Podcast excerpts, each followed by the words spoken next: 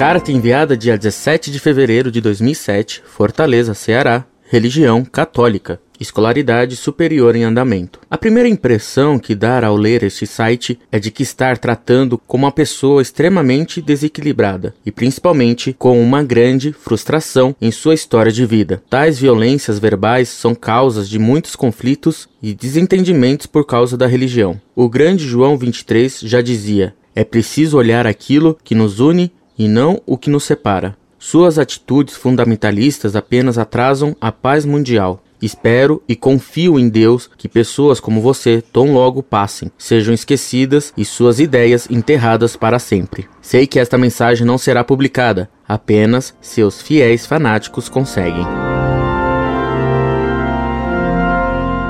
Muito prezado, salve Maria. Sua mensagem tão sincera, fazendo insinuação tão caridosa de seu desejo de que em breve eu passe, será publicada com toda certeza e vai para o quadro de honra da Montfort. Honra-me muito sua análise de que sou desequilibrado e frustrado. Afinal, receber tal diagnóstico de alguém que considera inteligente a frase de João 23, mandando notar o que une e não o que separa, mostra sua enorme contradição. Você notou quanta coisa nos une?